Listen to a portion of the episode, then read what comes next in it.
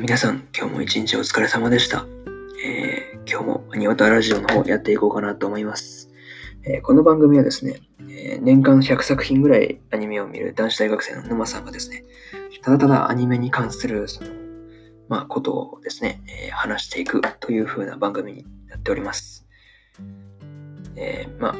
軽く、まあ、気長に聞いていただければなというふうに思います。それでは本編の方早速移っていこうと思います。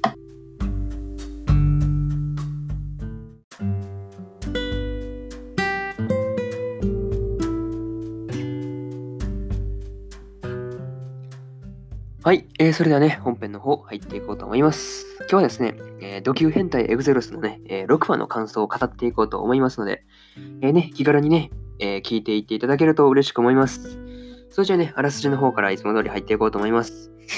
エグゼロスの新メンバーに加わって、寮で暮らすことになったチャチャは、レッドのエネルギー源を探し出すために合体。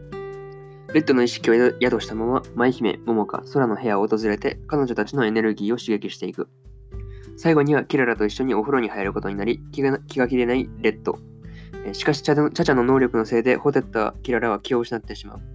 レッドが好きな相手はキララだと、キララだというふうに気づいたチャチャは、チャチャは、あー、か噛みまくるな、もう。今がチャンスだと囁き、その体を思うままにしようとする。というね、えー公式サイトからの引用になります。まあ、神々だった点はね、えーご了承いただければ幸いです。はい。じゃあね、順次感想の方言っていこうと思います。まあ、一つ目としたらですね、えーチャチャの擬態っていうところで、まあ、レッドのエネルギーを貯めるためにですね、えーあのね、エネルギー源を探し始めることにしたチャチャなんだったんですが、まあね、まあ、あらすじ通り、舞姫と桃香と空のね、まあ、部屋を順番にね、訪れてやっていくわけですが、まあね、その最中にね、まあ、チャチャの汗とかいったですね、あまあ、体液にはですね、まあ、美薬っぽい成分があるっていうこともまあ判明するんですよね。まあね、うーん、なかなかそれは、まあ、現に桃香がね、なかなか大変なことになってましたが、はい。まあ、それはさておきですね。はい。まあ、二つ目としたら、レッドの意志っていうところで、まあ、そのね、舞姫と桃香と空にね、続いて、まあ、個人的にちょっとね、その空の部分がちょっと雑かったなっていうようなことは、ちょっと、うん、文句言いたいなっていうふうなことは思います。はい。はい。まあ、それ、うん、一旦置いておきます。はいはいはい。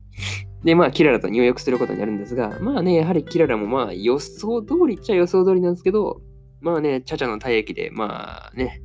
まあほてってしまってね、気気絶するっていうことになるんですが、まあね、チャチャが今がチャンスという感じでね、まあ、キララの体を思うままにしてやるぜっていう感じでね、まあ、やっていくわけですが、まあね、まあ、レッドが強い意志をここで発揮してですね、まあ、擬態を強制解除するということで、なんともすごいね、どんだけすごいんかちょっとよくわからなかったんですけど、まあね、うん、チャチャが驚いてたんで、まあ、すごいんだろうということで、まあ、はい、置いておきます。いておきます。はいはいはい。まあね、さっき、このね、入浴するところで、まあ、ホテってっていう、まあ、一連のことでですね、まあね、エネルギーが溜まったキララによってですね、まあ、お仕置きされてしまう結果になるんですね。まあ、ナムっていうところで、まあ、はい。ほんまにね、なんていうんですかね。まあ、それはさとりですね。まあ、三つ目としては幼児対抗っていうところで、まあ、解雇地を倒したキララはですね、まあ、精神だけが幼児対抗するという事態に陥ってしまってですね、まあ、このことによってレッドに対しても、まあ、超がつくほど積極的になるんですね。なんていうんですか、その、うん、振る舞いが大胆と言いますかね、なかなかそういうことになるんですが、まあね、体育の授業の際に、まあ、保健室に行ったレッドにですね、まあね、この時のね、キララなかなかエッチなことをしてたんですがね、まあなかなか、まあね、まあ視聴者的にはいいところで、ふっとキララのあれが、幼児対抗が元に戻ったんでね、まあなんとも、まあ望んでた結果にはならなかったのかなっていうふうには、まあ結構、なかなかね、おおっていう展開にはなったと思う、盛り上がりは見せたと思うんですが、まあね、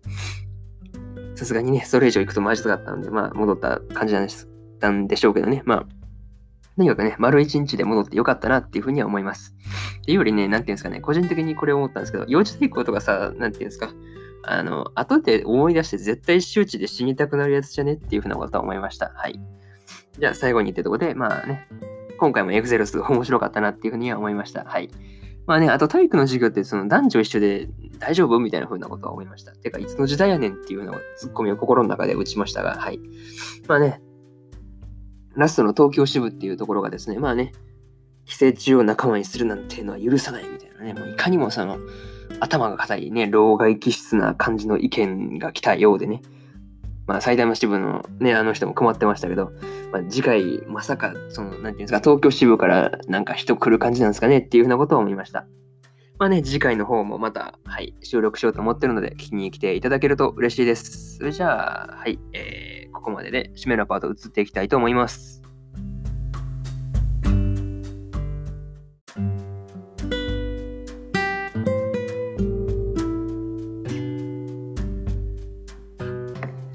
はい、えー、それでは、うん、締めのパートに入ろうと思います。今回の話はどうでしたでしょうか？まあ、これからも基本アニメの感想を、まあ、このアニオタラジオの方では発信していこうと思っておりますので、